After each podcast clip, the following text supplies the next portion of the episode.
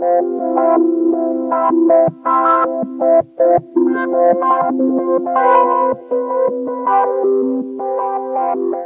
dia. Bom dia. É, glória a Deus, Jesus é bom e o diabo não presta. Sou Jackson, sou um dos pastores dessa igreja, é uma alegria muito grande estarmos aqui para mais um culto a Jesus.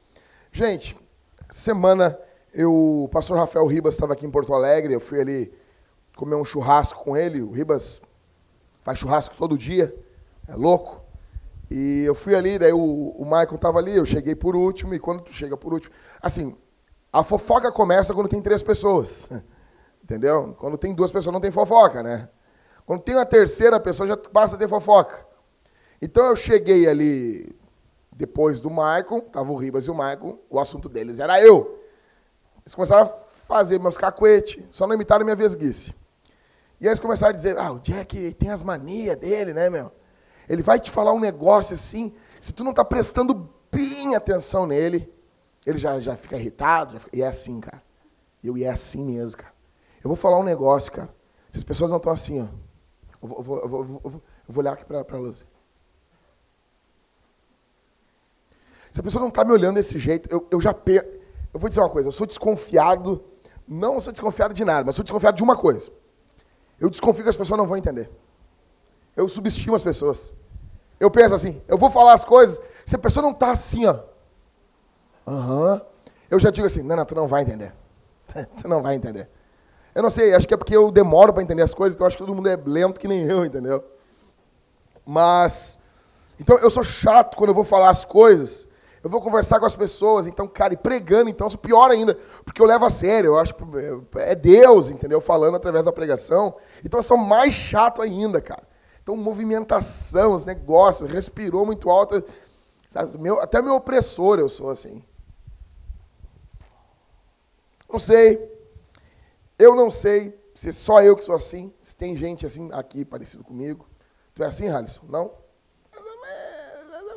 Tu é assim, Bianca? Não é assim? Mulher normalmente é assim, né? A mulher fala as coisas e quer que o marido preste atenção. Onde se viu isso? Calma, Jackson, mas tu não acabou de falar. Não, mas isso é eu. Não é quer dizer que eu, tenho que prestar atenção nas pessoas agora. Isso sou eu. Então, né? Minha mulher fica louca comigo. Eu parei com isso, porque às vezes ela ia falar, eu só ouvia blá, blá, blá, blá, blá. É, mas agora eu escuto o que ela fala. Porque Jesus escuta que a igreja ora. É.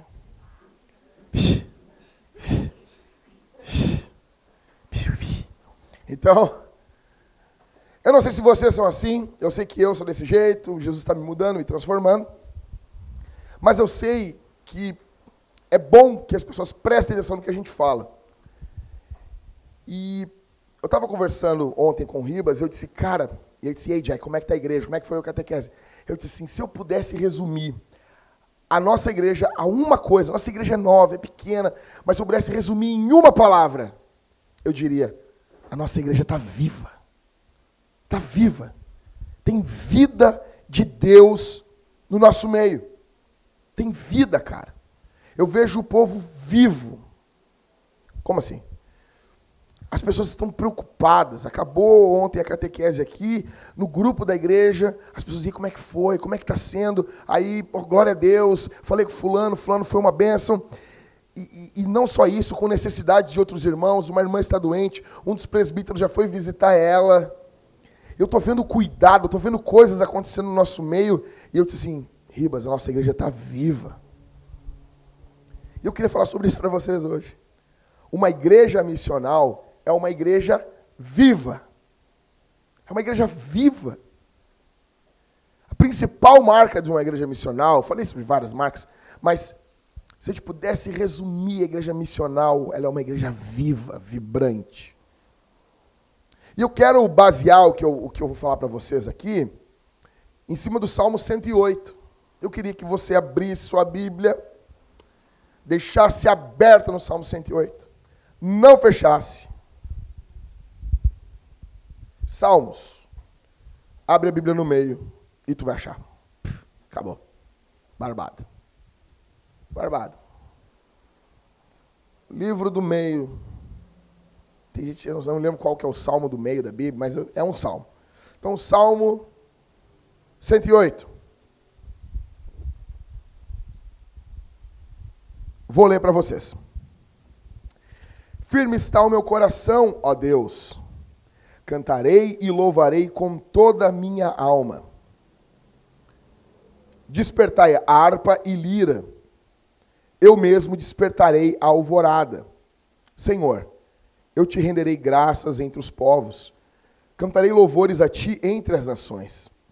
Pois teu amor é grande, está acima dos céus. Tua verdade ultrapassa as mais altas nuvens. Ó Deus, se exaltado acima dos céus, e seja a tua glória acima de toda a terra, para que teus amados sejam libertos Salva-nos com a tua mão direita e ouve-nos. Deus falou no seu santuário. Eu me regozijarei quando repartir Siquém e dividir o vale de Sucote. Gileade e Manassés são meus. Também Efraim é meu capacete, Judá, meu cetro. Moabe, minha bacia de lavar. Sobre Edom jogarei minha sandália. Sobre a Filístia bradarei em triunfo. Quem me conduzirá à cidade fortificada? Quem me guiará até Edom? Ó Deus, por acaso não nos rejeitaste? Já não sais com nossos exércitos, ó Deus. Ajuda-nos contra o adversário, pois ajuda humana de nada serve. Em Deus faremos conquistas, pois é Ele quem pisoteará nossos inimigos. Então, esse salmo ele vai revelar muito de uma igreja missional. Então eu disse que a igreja missional ela é viva. Ela é viva. Ela é uma igreja extremamente viva. Flui vida, transborda vida. A vida da igreja é algo extremamente notório. E essa vida da igreja, ela é expressa em algumas coisas. A gente nota essa vida, presta atenção, a gente nota a vida da igreja em algumas marcas. Eu percebo a vida, que ela está viva. Por exemplo, você olha lá o cara, está ah, vivo, por quê? Tem um batimento cardíaco, está pulsando lá. Ó. Agora, uns dias atrás, aí, estava no jogo de vôlei ali com o pessoal, e de repente um cara está jogando futebol, né, caiu ali, morto ali, morreu, morreu. Aí uma mulher ressuscitou ele ali. Não foi em nome de Jesus, mas ela ressuscitou ele. O cara voltou à vida. Eles notaram que uma marca de um vivo é. O cara tava. O cara. O morto não faz isso. Então é uma marca de vivo, é o respirar. Então, depois eles botaram um aparelho nele, daí estava ali. Primeiro estava. É, isso não é um bom sinal. Né? Se um dia botaram o aparelho em ti e, e, e saiba que você está com um problema. Você tem um problema. Eles botaram esse, esse aparelho ali e deu. E deu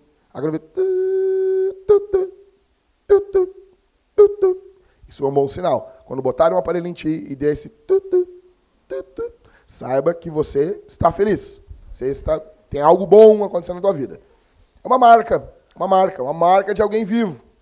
Quais são as marcas que expressam a vida de uma igreja missional?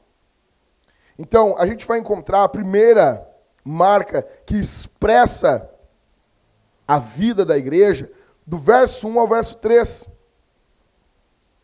Diz a Bíblia: Firme está o meu coração, ó Deus.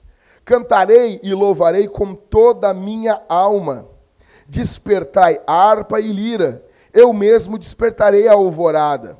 Senhor, eu te renderei graças entre os povos, cantarei louvores a ti entre as nações. A primeira marca é prontidão. Lloyd Jones diz que esse ó, você vai encontrar isso muito nos Salmos, né? Ó, tem muito isso nos Salmos. Lloyd Jones diz que isso faz toda a diferença em uma oração. Isso é, para Lloyd Jones, Martin Lloyd Jones, um suspiro indescritível, inexprimível. Ele capta por um breve momento o suspiro de Deus pelo seu povo e suspira junto com Deus. A prontidão de Davi é a primeira marca. Davi é pronto em responder a palavra de Deus no mesmo volume que Deus fala com ele. Davi é um homem segundo o coração de Deus. Ele responde ao que Deus fala com a mesma intensidade que Deus fala com ele. Deus fala com Davi e a resposta de Davi é rápida, é plena, é viva. Ele é pronto. Ele é tão pronto que ele diz assim no verso 1: Firme está o meu coração, estou firme, Senhor. Eu vou cantar louvores com toda a minha alma. Isso é resposta do que Deus está fazendo na vida dele. Verso 2: Despertai, harpa e lira. E ele diz no verso 2 ainda: Eu mesmo despertarei a alvorada. Eu vou acordar o mundo. A alvorada que desperta a gente. Ele diz que ele vai despertar a alvorada. Ele é pronto, ele tem uma prontidão nele. Davi está ligado, está vivo, está atento, está vibrante. Ele está despertado diante de Deus. Uma igreja missional é assim. Ela é avivada, ela é vibrante, ela é atenta, ela é intensa para com aquilo que Deus faz no seu dia a dia. Uma igreja missional, ela é extremamente atenta e pronta a responder o que Deus fala no seu dia a dia por intermédio da palavra. Uma igreja missional responde com prontidão rápida. É um lugar, a igreja, onde aquilo que Deus faz é rapidamente reconhecido. Escute isso. E há uma, uma resposta na mesma intensidade ao que Deus está falando. Diferente de outras igrejas. Aonde existe um desprezo por Deus, um desprezo pela palavra de Deus. Deus escolheu falar por intermédio da pregação, meu velho. Deus escolheu esse meio. Ah, Jackson, tu acha o melhor meio? Não sei. Se eu fosse Deus, eu não ia fazer assim, mas eu não sou. Deus é soberano e ele sabe. E ele escolheu que pecadores vão pregar para pecadores. E o imperfeito vai falar sobre o perfeito. Deus escolheu assim. A questão é, quando Deus fala conosco por intermédio da palavra, eu estou sendo pronto em responder.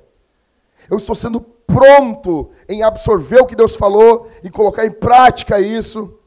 Spurgeon dizia que obediência demorada é desobediência. A marca de uma igreja missional é isso. Ela tem uma resposta intensa. Isso significa estar avivado. Ser uma igreja missional é ser uma igreja viva, diferente de uma igreja apática que não se empolga com nada do que Deus faz. A gente nota aqui que Davi está empolgado, gente. Olha só, ele, ele abre o salmo dizendo: Firme está o meu coração. Não está cambaleando. Firme, ó Deus, cantarei louvores com toda a minha alma, todo o meu ser, toda a minha essência, tudo o que eu sou vai louvar a Deus. Tudo o que eu sou, todos os meus pensamentos, todas as minhas intenções, tudo, tudo, tudo, tudo está focado no Senhor. Uma igreja missional é assim. Quando Jesus fala com você, como é que é? Ah, que lindo Davi, que lindo a igreja missional. Ok, mas e você? E você? Tem o texto lá de Lucas, capítulo 24, dos discípulos no caminho de Emaús. E a Bíblia diz: o que é que os discípulos dizem? Eles se olham, depois que Jesus desaparece, eles dizem assim: porventura, não nos ardia o coração quando ele falava pelo caminho as Escrituras? Teu coração arde com a palavra de Jesus? O teu, o teu coração arde com a Bíblia? Como é que é isso? Isso empolga, isso, isso muda a tua vida, isso faz toda a diferença? Ou não? Isso transforma o teu ser, isso molda a tua vida. Você é pronto. Você está com o seu coração queimando pela palavra de Jesus? O seu coração está fervilhando pelo que Deus fala na sua palavra? Você é pronto a ouvir a palavra e dizer amém? eu noto uma coisa. Antes de toda a explicação, deve vir o amém. Eu noto, eu, eu noto muito isso, a internet revela muito de nós. Então, posta um verso, um versículo. 1 João capítulo 4. Deus é amor. Deus é amor. A Bíblia diz isso. A Bíblia diz isso. Deus é amor. Aí já vem, não, mas ele também é justiça. Não, mas ele também é santidade. Não, mas ele também toca fogo na cabeça dos, dos ímpios. Cara, isso me irrita tanto. Tanto, tanto, tanto. A primeira coisa, não tem que ser essa. Tu pode explicar o que tu quiser, mas a primeira coisa para a Bíblia é amém. Amém. Coisa boa. Me alegro com isso. Amém. Você é pronto. Que efeito a Bíblia tem na tua vida? Que efeito a pregação tem na tua vida? O que, que de fato muda? Ou você apenas está procurando algo que confirme já o que você crê? E você vive em uma posição mental aonde nada e nem ninguém consegue entrar lá e penetrar e mudar a tua vida. Você já vive numa coisa, não, mas eu já aprendi assim, é desse jeito, e nada pode confrontar você no seu pecado. O que, que pode confrontar você? Quem pode dizer que você está errado? Quando que você ouve, você é pronto. Você está despertado. Você é esse cara que você diz assim: despertai harpa e lira, eu mesmo despertarei a alvorada. Você está vivo. Você está vivo para o que Jesus está falando? Então, em primeiro lugar, a vida dessa igreja, ela é expressa em prontidão. Em prontidão, é pronto. Eu gosto muito no, no trabalho de plantação de igreja porque as coisas não são dolorosas. Eu vejo paixão. Eu vejo, vamos fazer tal coisa? Vamos. Vamos agora evangelizar a lua? Vamos. Vamos plantar uma igreja em Marte? Vamos. Eu gosto disso. Eu me lembro, eu congreguei em algumas igrejas fantásticas, mas em outras era, era um parto. Uma reunião de quase dois anos para decidir fazer um evento na rua. E ainda fizeram num sábado ainda. Num domingo, perdão, num domingo. Domingo às duas da tarde, no verão. Não tinha ninguém. Um parto. Então, a primeira marca que revela essa vida é a prontidão, tá no verso 1 ao verso 3. A segunda é a adoração. Verso 4 ao verso 6. Olha o que diz a Bíblia. Pois teu amor é grande está acima dos céus. Tua verdade ultrapassa as mais altas nuvens. Verso 5. Ó Deus, se exaltado acima dos céus e seja tua glória acima de toda a terra. Isso aqui é poderoso demais, gente. Verso 6. Para que teus amados sejam libertos, salva-nos com tua mão direita e ouve-nos. Não sei se vai funcionar aqui. Não sei se vai. Vamos tentar. Não? É, não está funcionando.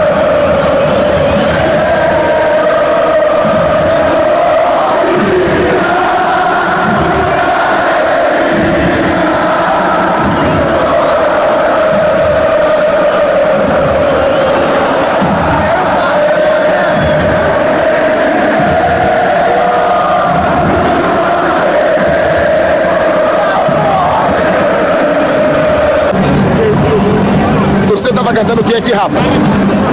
Grêmio te dou minha vida. É a alegria do meu coração. Grêmio te dou minha vida, foi a alegria do meu coração. Depois o Grêmio é, é ser campeão. Cara, a pessoa quer entender sobre idolatria, ela tem que vir no site de futebol. Sobre adoração, ela vai entender o que é adoração. Olha, meu, Cara, eu acho que eu nunca li um livro tão bom como ver num jogo de futebol para entender o que, que é adoração de fato. O que, que é dar vida. Cara, vive e morre por isso aqui. Vive e morre por isso aqui.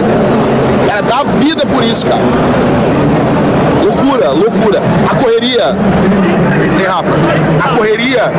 Uh, para chegar no horário, no estádio, os caras não se atrasar, a corrida, todo mundo correndo, enlouquecido, ninguém queria perder o horário. Ninguém quer perder, né? Subindo escada, subindo rampa. Correndo, a alegria das pessoas. Não, e, e o Jornada da Gaúcha vai depois até as três da manhã. Eles vão falando sobre o jogo. Eles a igreja ficasse três horas falando da palavra. Falando sobre como foi a pregação, como foi a aplicação. Eles ficam, eles ficam até as três da manhã a jornada da Gaúcha. Falando sobre o jogo. Tem gente que não dorme para outro dia sair com a camisa do time. Exato. Não, e fora que tem gente que viaja mais de mil quilômetros para vir num jogo de futebol. Cara, quer entender sobre adoração, vem num jogo de futebol. Quarta-feira fui no jogo do Grêmio. E eu vou ao estádio de futebol desde que eu nasci, nasci dentro do Olímpico. Meu pai é sócio do Grêmio, é, foi conselheiro. eu cresci dentro do Olímpico.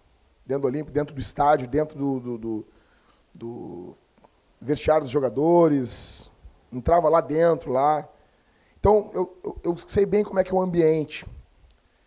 Mas, é, gente, é, é impossível ser chocante para mim. Quanto mais eu conheço a Bíblia, cada vez mais é chocante para mim entrar dentro de um estádio de futebol. Principalmente estádio do Grêmio. O que, que eu vi ali? Na, ali. Deu 45 mil pessoas. Gente, nós chegamos cinco minutos atrasados. As pessoas estavam correndo, Letieri. Não, mas correndo. O, o, tava um caldeirão dentro da arena, tava um barulhão lá de fora, tu ouvia o barulhão da torcida. Uma correria. As pessoas correndo, correndo as famílias correndo, vamos, e gritando uns com os outros, porque eles não estavam, porque eles estavam atrasados. Eles tinham que chegar no horário. 45 mil pessoas congregadas, juntas, ao redor de uma coisa. Gente que nunca tinha se visto, estavam conversando. Porque tu chega no estádio de futebol, as pessoas conversam umas com as outras. O cara de baixo se falava, virava atrás. Ah, mas é, todo mundo é técnico, né, Ralisson? Não, mas o cara tinha que botar ali. Quando entrou. Abriu um parênteses aqui, gente. Quando entrou o Bressan, dá um desespero na alma. O Bressan lá, a rainha da Feira da Uva lá. Cara, não dá, meu. Aquele cara não dá. Aquele, todo estádio, todo estádio faz. Ah, porque, porque ele é ruim, né? Ele é horrível. E todo mundo conversando. As pessoas conversavam. Os caras de trás conversando com a gente, da frente. Gente correndo, então, para não se atrasar. Foco total no campo. Tinha ceia também, porque a igreja tem que ter comida. Todos eles comiam juntos. Estavam comendo juntos. No intervalo, eles comiam juntos. Todo mundo sentava nas cadeiras ali e comiam. Tinha gente, as pessoas. Velho, eu sou gremista. Mas as pessoas ali eram loucas. Loucas pelo Grêmio. Loucas. Cara, tinham hinos de adoração. Você entendeu a letra que eu botei ali? Você foi eu que filmei. Grêmio. Olha essa letra. Te dou, eu te dou a vida. Tu és a alegria do meu coração. Saber é um sentimento. O que nós queremos é ser campeão. Olha só isso, cara. E tinha um cara do lado que ele pegou e fez assim: Grêmio, eu te dou a vida, tu és a alegria da minha adoração. falou adoração. Quando ele falou isso aí, o Ribas olhou para mim assim: Ô Jack, isso aqui tá aqui do lado aqui, chega a brotar, chega de tanta, tanta idolatria, chega, não aguenta, chega a falar que é adoração mesmo. Um, tem uma, uma outra que a torcida cantou também. Hoje eu vou te explicar o que é tricolor. É estar com o Grêmio aonde for. As tuas cores vou defender. Largo tudo, não, por toda a vida até morrer, largo tudo para vir te ver. Olha, olha a entrega, olha a prostração. E se está em primeiro, vou festejar. E na fase ruim, vou te apoiar. Olha a incondicionalidade da adoração, como é incondicional. Eu já briguei, Fui preso por ti, e todo jogo eu estou aqui. A toda parte vamos, Grêmio, vamos em frente, porque esta banda a todo lado está presente. Eu vou cantar por toda a vida, por todos os anos atrás do gol, vou te apoiando para te ver ganhar. Impossível eu entrar no estádio de futebol e, e ver isso e não ficar chocado. 45 mil pessoas, um foco, um time Um time que passa, uma coisa passageira. A idolatria é tanta, é tanta, porque olha o verso 5 comigo aqui. O que, que o salmista diz? Ó oh Deus, se exaltado onde?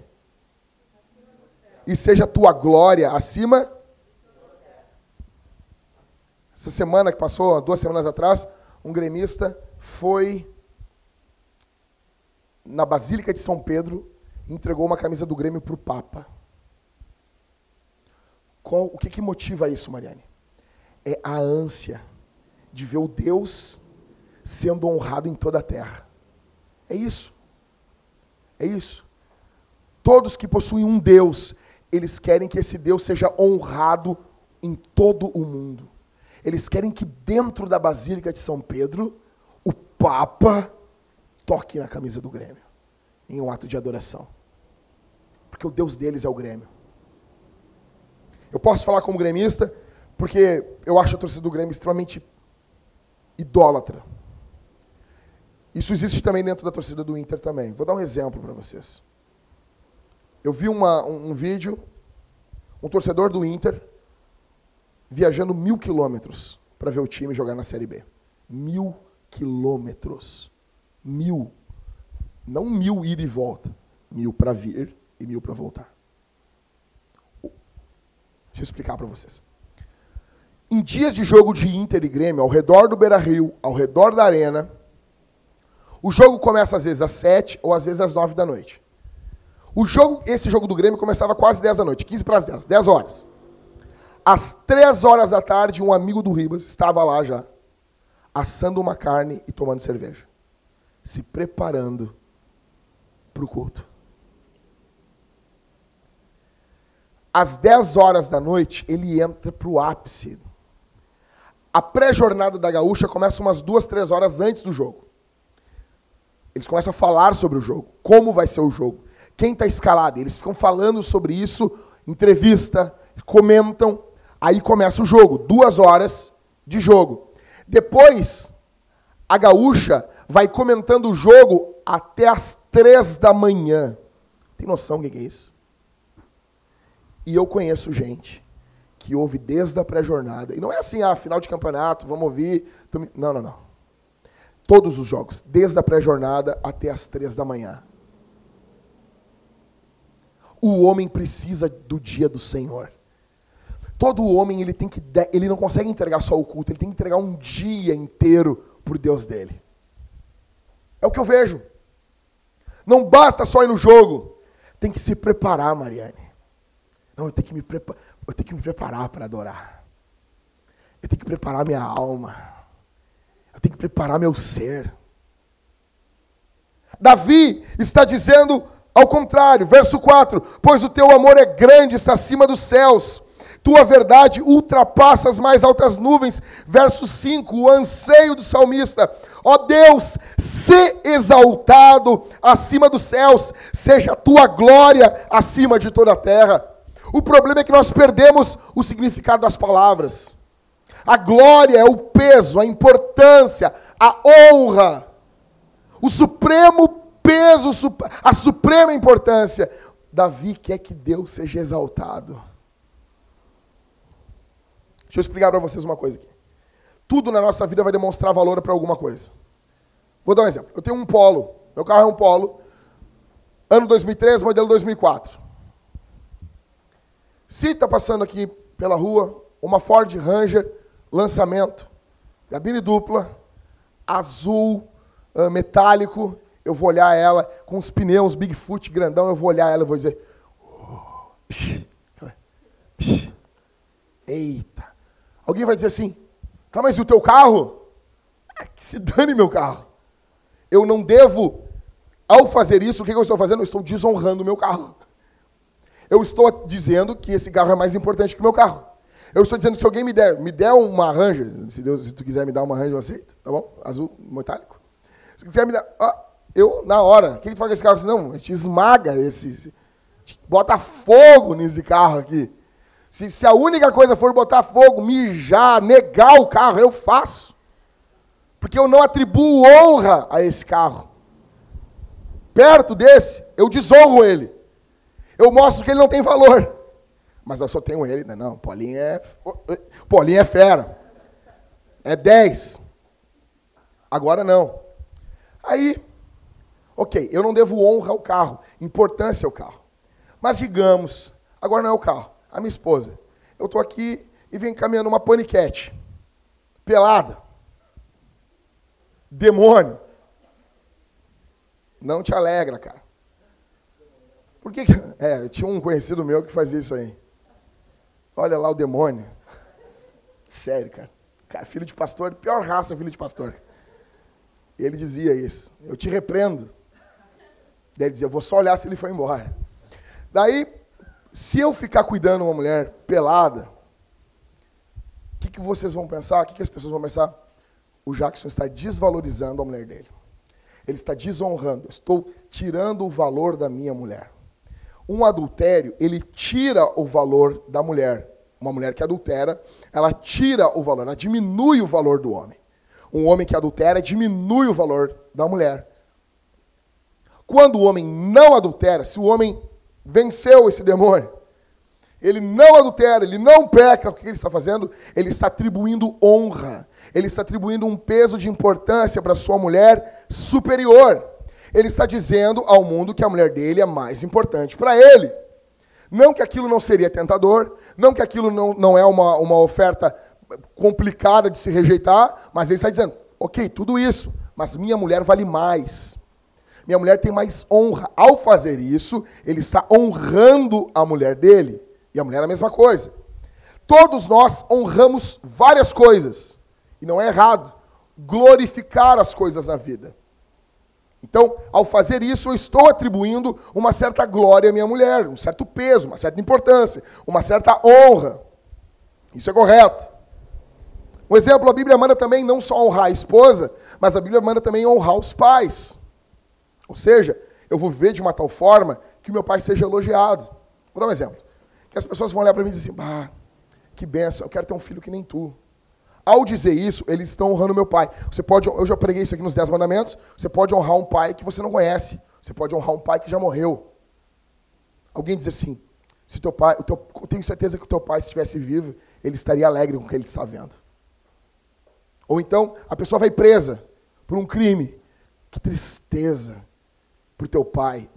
A pessoa está desonrando o pai. Então, a minha vida, ela precisa atribuir honra ao meu pai e à minha mãe.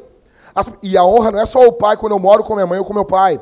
A minha vida tem que atribuir valor. As pessoas precisam valorizar o meu pai. A minha vida precisa atribuir valor ao meu pai e à minha mãe. Honra ao time. Existe uma certa honra e glória ao time. Apesar de eu ser contra a adoração, mas eu dou um certo valor ao Grêmio. Um exemplo, eu jamais colocaria a camisa do Inter. Jamais.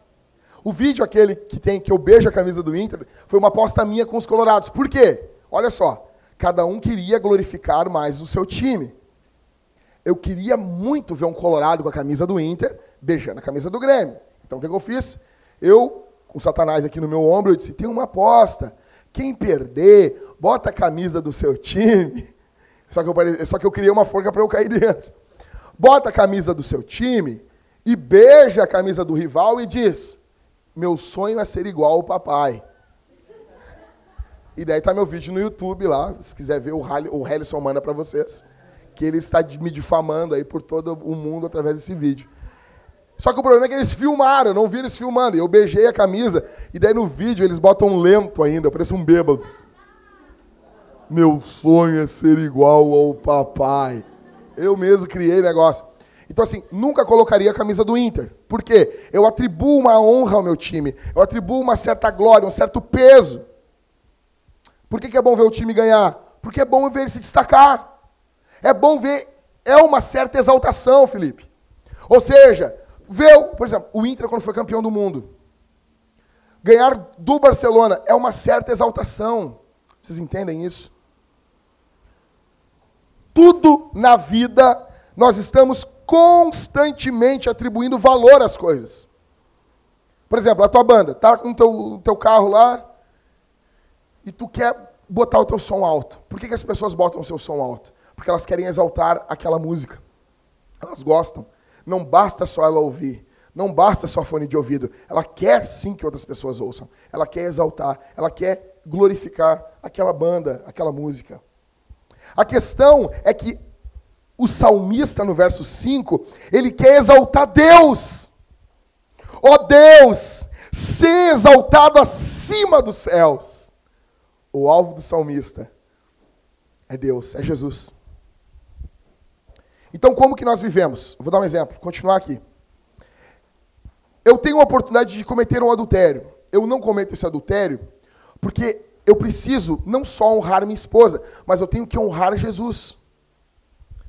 Eu tenho uma oportunidade, eu vou mostrar sim, não, não vou fazer isso, porque Jesus é mais importante. Jesus é um tesouro. Jesus vale mais do que isso. Então eu tenho agora a oportunidade de roubar, de me apropriar de algo que não é meu. Eu não vou fazer isso, porque eu preciso mostrar, revelar que Jesus é mais importante do que aquilo que eu iria roubar. Não, Jackson, agora não. Não é só um roubo. Agora é um roubo que tu vai mudar toda a tua vida. Eu, eu cresci ouvindo isso. Se é para roubar, rouba uma vez só. 100 milhões. 1 milhão, 6 mil, 100, 100, dá 600 mil reais na poupança. Dá para viver. Aí tu diz, não, não quero isso. Por quê? Porque Jesus vale mais do que 100 milhões. Ao fazer, ao negar algumas coisas no mundo, na cultura, nós estamos honrando Jesus, glorificando Jesus, exaltando Jesus. A igreja é a promotora da exaltação a Jesus. Nós estamos mostrando ao mundo que Jesus tem mais importância, que Jesus tem mais peso, que Jesus é supremo, ele tem mais glória, ele tem mais honra. Aí em alguns países de perseguição, o cara chega e diz assim: ou você nega Jesus, ou você morre. Aí o cristão vai fazer o quê? Ele vai dizer: eu não nego Jesus. Por quê? Ele quer, com a morte dele, mostrar que Jesus vale mais do que a vida dele. Que Jesus é mais valioso do que a vida dele. Por que, que negar Jesus face à morte é pecado? Porque daí a pessoa não está vivendo e morrendo para a glória de Deus. O foco nosso é a glória de Deus. E nossa alegria é uma coisa só. Só que o interessante é que no Evangelho, que ao dar a vida, a pessoa ganha. A pessoa ganha a vida eterna. O foco do cristão, ou nós podemos dizer sim, do calvinista, que é a teologia que foca na glória de Deus, é que toda a sua vida glorifique a Deus. Então ele pensa: eu vou dirigir de carro agora. Eu tenho vontade, às vezes, de não só buzinar, eu tenho vontade de botar a buzina dentro do ouvido de um cara e buzinar dentro do ouvido dele. O cara, eu, por exemplo, eu tenho ciúme da minha faixa, eu tenho ciúme. Eu sou um cara ciumento, não sou com a minha mulher, não sou ciumento com nada, mas com a faixa da rua que eu estou andando, eu sou ciumento. O cara começa a beliscar ali, Mateus. Mas ele não paga dois IPVA. Eu fico louco, Mateus. Fico louco. E a minha vontade de chegar e queria ter um carro e empurrar ele para o lado. Outra coisa que me irrita é as pessoas que ficam na esquerda e não deixam o cara ultrapassar. Mas como assim, cara? Ter dono da rua. E daí parece que faz de propósito, sabe? Não, mas o limite da faixa é 60. Azar! Eu pode ter alguém morrendo dentro do carro e eu quero andar a mil por hora aqui na Ipiranga, pomba. Daí o que, que eu faço? Mas eu quero mostrar que. Isso é muito importante para mim. É muito importante. É muito importante que alguém não pegue a minha faixa. É muito, isso é muito importante. Mas Jesus é mais importante. Mas Jesus tem mais peso que isso. Então eu não vou enfiar a buzina dentro do ouvido, que eu gostaria de fazer isso. Pegar a pessoa, botar a buzina dentro do ouvido. Daí eu botar. Atenção, valendo. Pá! O cabelo da pessoa sair, sabe? A pessoa. Mas não vou fazer isso. Porque Jesus é mais importante. Jesus é mais importante que uma briga de trânsito. Jesus é mais importante. Aí nas pequenas coisas, eu preciso mostrar a glória, a supremacia de Jesus. Essa é a segunda marca de uma igreja viva. A adoração. Vocês estão entendendo? A tua vida, ela aponta, ela mostra o valor de Jesus. A tua vida, ela mostra, não só para a igreja, mas para todo o resto, o valor de Jesus. Vou, vou além. Tá, tá, tá zapeando televisão lá, TV a cabo. Se tu não tem TV, nada com nada pornô, mas tu passa lá, tem uns peitos de fora. Algum canal, às vezes dependendo do horário. Tu vai parar e ficar vendo aqueles peitos? Indo direto ao ponto, gente. Ah, só dar uma olhada ali, né, pastor? Por que, que tu não vai fazer isso? Você está sozinho no quarto. Tem ninguém com você. Por que, que você não vai fazer isso? Porque você quer glorificar Jesus. Ah, mas não, não vou trazer glória, não tem ninguém aqui para me ver, para ver isso e glorificar Jesus. Em 1 Coríntios, Paulo vai dizer que a mulher deve trazer o véu por causa do anjo. O que tem isso a ver? Tem tudo a ver. O contexto ali é submissão. Paulo quer que as mulheres sejam submissas aos maridos também por causa dos anjos de Deus. Como assim? A questão, o Wayne Gruden diz na sua sistemática que os anjos eles são seres morais, são seres espirituais e os anjos de Deus se alegram ou se entristecem com a vida da igreja. Se você está sozinho e você resiste ao pecado, resiste à maldade, resiste à malícia, os anjos de Deus se alegram. A Bíblia não diz que os anjos de Deus festejam a festa no céu quando o pecador se arrepende? Ou seja, quando alguém se converte ao evangelho, os anjos de Deus se alegrem, se alegram. Quando uma mulher é insubmissa, os anjos de Deus se entristecem. Então você não está somente testemunhando diante de homens, Jesus. Você está, você está testemunhando diante de anjos e demônios o supremo valor a suprema excelência de Cristo na sua vida. Você está mostrando que Jesus é superior aos prazeres transitórios do pecado. O anseio, o âmago de uma igreja missional, o foco, se nós pudéssemos resumir tudo, tudo, tudo, tudo que você vai ouvir em um ano, todas as séries, tudo que eu já disse em quatro anos, se eu pudesse resumir em uma coisa, é adorar, é desejar, é amar Jesus. É Ele ser a tua obsessão. É isso. Por isso que o salmista diz, verso 4: Pois o teu amor é grande, ele, ele, ele está exaltando a Deus, acima dos céus, está acima dos céus. Tua verdade ultrapassa as mais altas nuvens. Verso 5: Ó Deus, não basta só o amor ser assim. Ele quer que Deus exalte mais o nome dele ainda. Ó Deus, ser exaltado, ser exaltado acima dos céus, e seja a tua glória, ou seja, a tua importância, a tua honra, o teu peso, acima de toda a terra. Esse é o anseio do cristão. Esse é o anseio de uma igreja missional. É de ver Jesus exaltado. Esse é o anseio. Por isso, que nós plantamos igrejas. Por isso que nós cantamos. Por isso que nós cantamos o que cantamos aqui. Por isso que a gente ceia. Por isso que a gente lê a Bíblia. Por isso que a gente se importa, por isso que estamos fazendo catequese, porque nós queremos que o nome de Jesus seja exaltado. Nós queremos que o nome de Jesus seja elevado. Nós queremos, está pouco ainda. Está pouco, a terra não converge em Jesus ainda. Está pouco, a humanidade não adora Jesus ainda, é pouco. Porto Alegre, você tem que olhar essa cidade, eu digo a grande Porto Alegre, você tem que se perturbar ao ver isso aqui.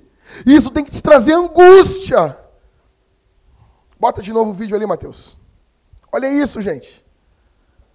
Olha isso. Só a parte da torcida.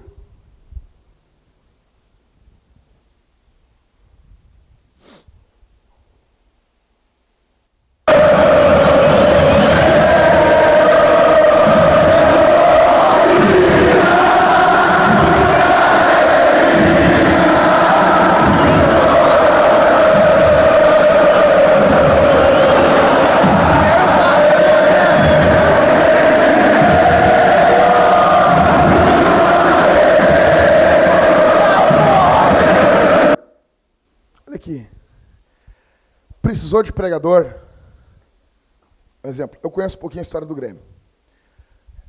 Mas eu já era gremista antes de conhecer a história do Grêmio.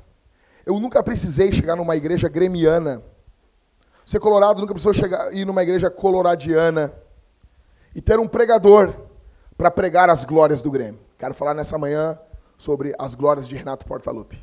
Quero falar essa manhã sobre as glórias de Falcão. Sobre as grandes defesas. Nós vamos basear hoje nosso sermão nas grandes defesas do Manga, grande goleiro do Internacional. Nós vamos falar sobre Lara, o jogador, o goleiro do Grêmio, que está até no hino do Grêmio. Nunca precisamos disso. É natural. O nosso, a nossa adoração a um time, a qualquer coisa, flui ao natural. Por quê? Por que, que para o Evangelho eu preciso de um pregador? Por que, que do Evangelho eu preciso da Bíblia? Por que, que para adorar a Deus, eu preciso de Deus fazendo carne? Por quê? Sabe por quê? Porque nós já somos idólatras por natureza. João Calvino dizia que o coração do homem é uma fábrica de ídolos. Isso aqui é na, o, o natural é isso. O natural é a idolatria. O homem apenas está fazendo o que é. Ele é idólatra por natureza. Agora imagina comigo, 45 mil pessoas adorando Jesus. Imagina a arena ou o Beira-Rio lotados. E uma manhã de domingo de Páscoa de batismo.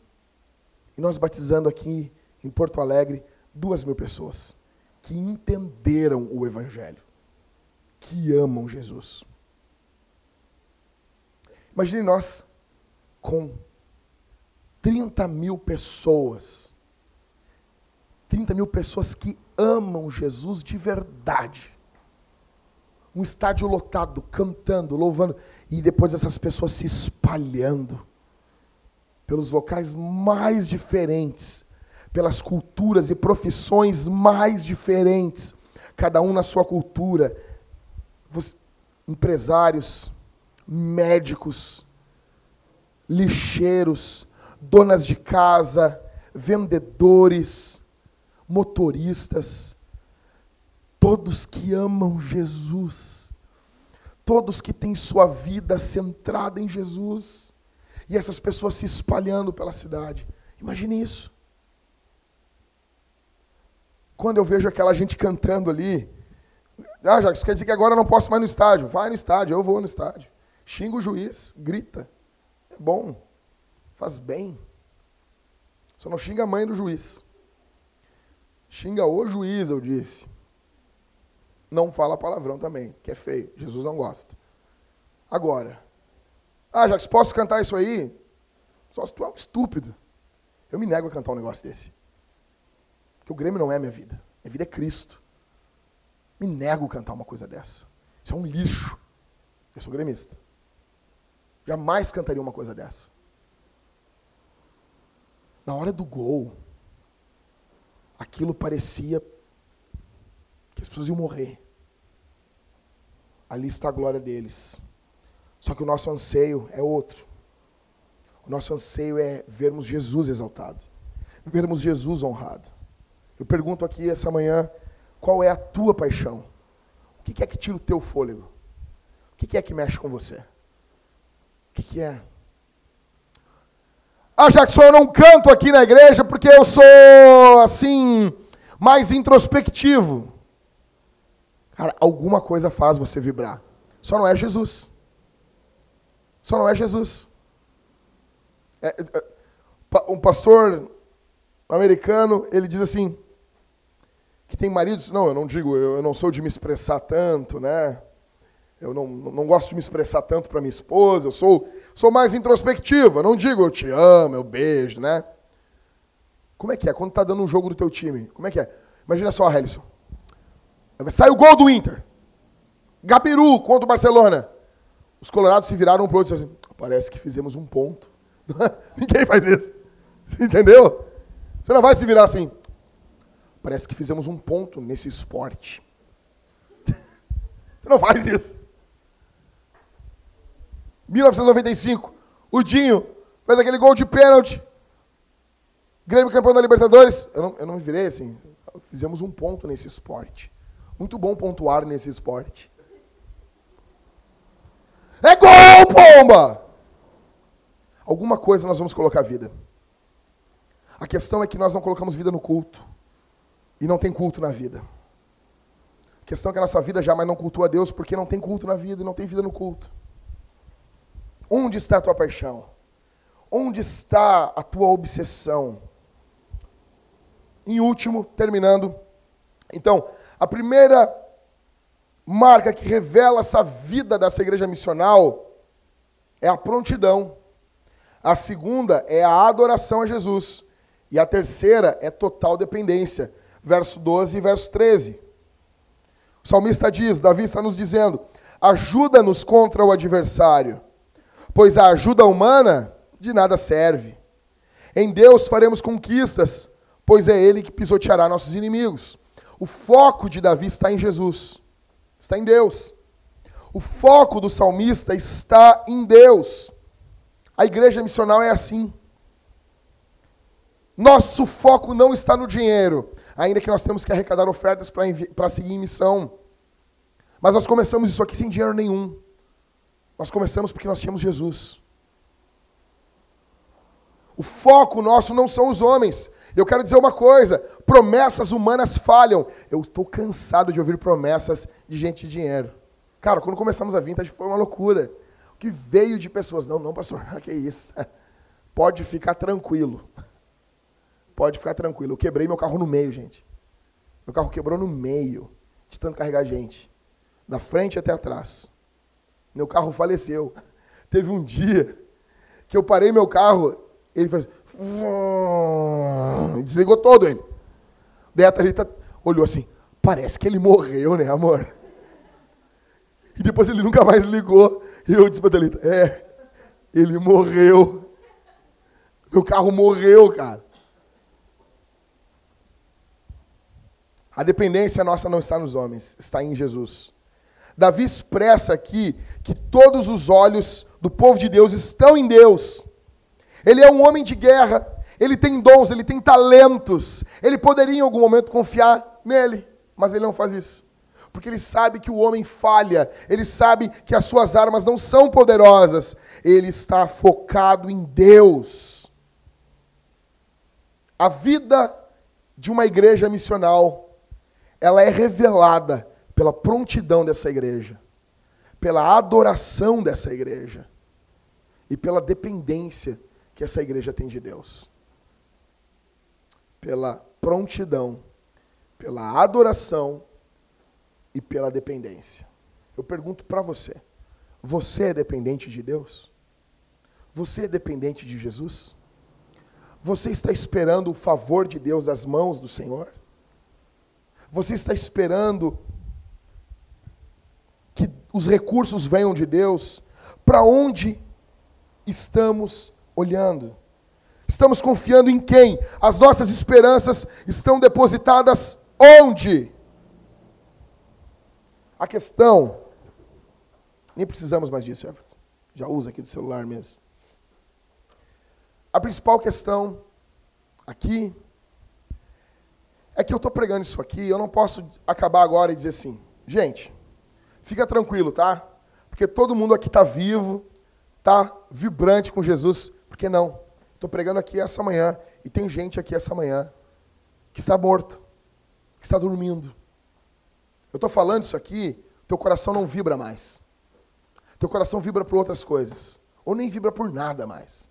Estou pregando isso aqui, a tua vida já não vibra mais com a palavra de Deus. Tua vida já não tem mais vida.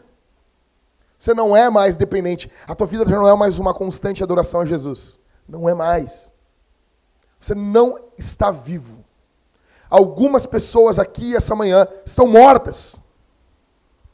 Você precisa de vida. Ah, Jackson, tu sabe quem é? Não sei. Porque a Bíblia mostra em Apocalipse que algumas pessoas têm nome de vivo, mas estão mortos. Algumas pessoas parecem vivas, parecem avivadas, parecem alegres com Jesus, mas não são. Outras não são, mas parecem, e algumas acabam não tendo a vida de Deus na sua vida. Sua vida acaba não, não, não transbordando, porque esse testemunho não é um testemunho interno somente. Um exemplo, eu honro Jesus só no meu coração. Não. Jesus disse: brilhe a vossa luz diante dos homens. Isso aqui é boas obras. As minhas boas obras, as suas, elas precisam ecoar Jesus.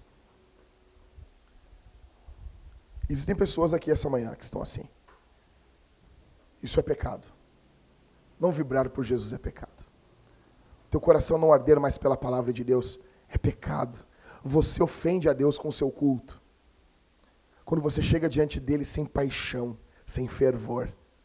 O seu simples orar já é uma ofensa a Deus. A boa notícia é que Jesus Cristo cultuou a Deus de forma perfeita. Tiago Cavaco é um pregador português. Ele disse que a boa notícia de Jesus é Jesus. A boa notícia para as contestações filosóficas do, da época de Jesus, Jesus não respondia com outras questões filosóficas. Jesus respondia com Jesus. A boa notícia para você é que Jesus Cristo era fervoroso. É que Jesus Cristo tinha paixão por Deus, porque ele também é Deus. E a vida trinitária é uma vida cultica. Então Jesus vivia uma vida que agradava a Deus, ele cantava, ele cantou como ninguém. A Bíblia diz que antes de sair para o Monte das Oliveiras, ele cantou. Ele cantou diante da morte, gente. Sacrifício de louvor. Jesus Cristo pregou como ninguém. Você já não prega mais Jesus.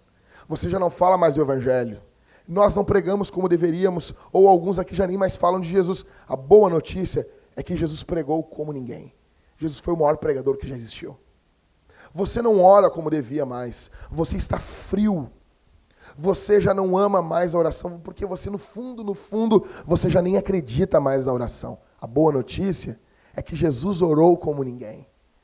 Jesus orou, Jesus viveu, Jesus adorou, Jesus cultuou. Para onde você vai aqui essa manhã? Se esconda em Jesus. Diga assim: Senhor, eu estou morrendo mas a tua vida pode me dar vida. Jesus Cristo perdoa pecadores aqui essa manhã. Existe graça de Deus, existe amor de Deus para pecadores que estão mortos aqui essa manhã. Existe paixão, existe consolo de Deus para pessoas que já não têm mais fervor por Deus aqui essa manhã. É tudo sobre Jesus. Jesus, é tudo sobre Jesus. Existe graça para você, existe compaixão para você, existe abraço, existe comunhão para você. Existe perdão em Jesus, essa vida perfeita de adoração, de prontidão, porque Jesus sempre foi pronto. Essa vida de prontidão, essa vida de adoração, essa vida de dependência de Deus. Quando Jesus está sendo tentado pelo diabo, a gente nota que Jesus é dependente de Deus. Então, essa vida pronta, essa vida de adoração, essa vida dependente, se estamos em Cristo, ela vem para nossa conta. E as nossas misérias, quando nós não somos prontos, quando nós não adoramos e quando nós não somos dependentes, estão sobre Jesus na cruz do Calvário. Por isso existe perdão, por causa de Jesus. Por isso você vai poder ir para sua casa tranquilo, sem Deus matar você no caminho, com ira e com ódio, porque por causa de Jesus. Por isso existe paz, por causa de Jesus. Mas não é só isso, não termina aqui. Ah, legal, então, beleza, de boas, está na minha conta a vida de Jesus, então, beleza? Mas não é só isso. Aqueles que estão em Jesus, o Espírito Santo começa uma obra na vida deles. E ele começa hoje. Você quer saber se Deus está operando na tua vida agora? Se você não está sendo obstinado, se eu estou pregando aqui e você está fazendo assim, não, não, não, não, não, não. Não, não, não, não é assim. Isso aí é só no púlpito. Isso aí não é de verdade. Isso aí não é vida, não. Isso aí o Jackson é um ator. Ele aprendeu a interpretar no púlpito uma coisa que ele não é. Ele aprendeu a maquiar a cara de Deus. Se você é esse cara, fica tranquilo. Deus não está operando em você. Você não está sendo tocado pelo Espírito Santo aqui essa manhã. Agora, se eu estou pregando você, dentro da sua alma você está dizendo: Isso é verdade. Isso é verdade. A minha vida não é pronta a Jesus. Eu não tenho adorado Jesus como eu deveria. Eu não tenho vivido uma dependência a Jesus como é o correto. A boa notícia é que isso é obra do Espírito Santo, porque você sozinho não faz isso. Então, eu quero que você vá para casa não triste, eu quero que você vá para casa alegre. Primeiro, por causa de Jesus, porque Jesus perdoou você, porque, porque existe graça em Jesus. Em segundo, porque o Espírito Santo não só trabalha em sua vida para lhe encher de poder, não, ele pega a obra de Jesus e ele aplica na sua vida. Ou seja, Jesus fez tudo correto, então ele aplica a obra de Cristo em você. E aonde entra o Pai nessa, nessa história toda? É para a glória do Pai. Você está entendendo? É uma obra trinitária a tua santificação. Uma igreja missional é uma igreja pronta. É uma igreja que adora e é uma igreja dependente a Deus. Essa semana eu creio que a tua vida vai ser diferente. Você vai sair daqui diferente. Você vai catar as pessoas na rua para falar do evangelho. Você vai marcar coisas com pessoas que não são da igreja para falar do Evangelho. A tua vida não é só para juntar dinheiro e pagar conta. Não é só para tentar emagrecer e pagar boleto. A vida é mais do que tentar emagrecer e pagar boleto. Amém? Vamos orar, povo de Deus.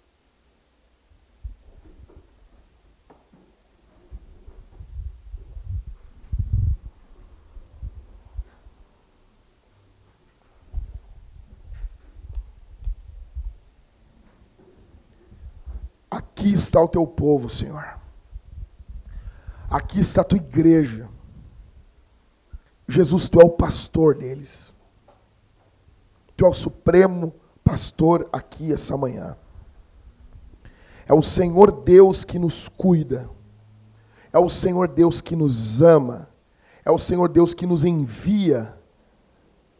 Ó Deus, opera em nós aqui essa manhã que sejamos, Senhor, prontos, que tenhamos uma vida de adoração e que sejamos dependentes do Senhor. Ó Deus, nosso coração anseia em ver o Teu nome sendo exaltado acima de todo o nome. O nosso coração anseia em ver o teu nome sendo glorificado acima de todo e qualquer nome. Exalta o teu nome, Senhor. Faz grande o teu nome, Senhor. Glorifica o nome do Pai, do Filho e do Espírito Santo através da vida da tua igreja. No nome de Jesus. No nome de Jesus. Que nossa vida e a nossa morte exaltem e revelem o valor do Criador. No nome de Jesus. Amém.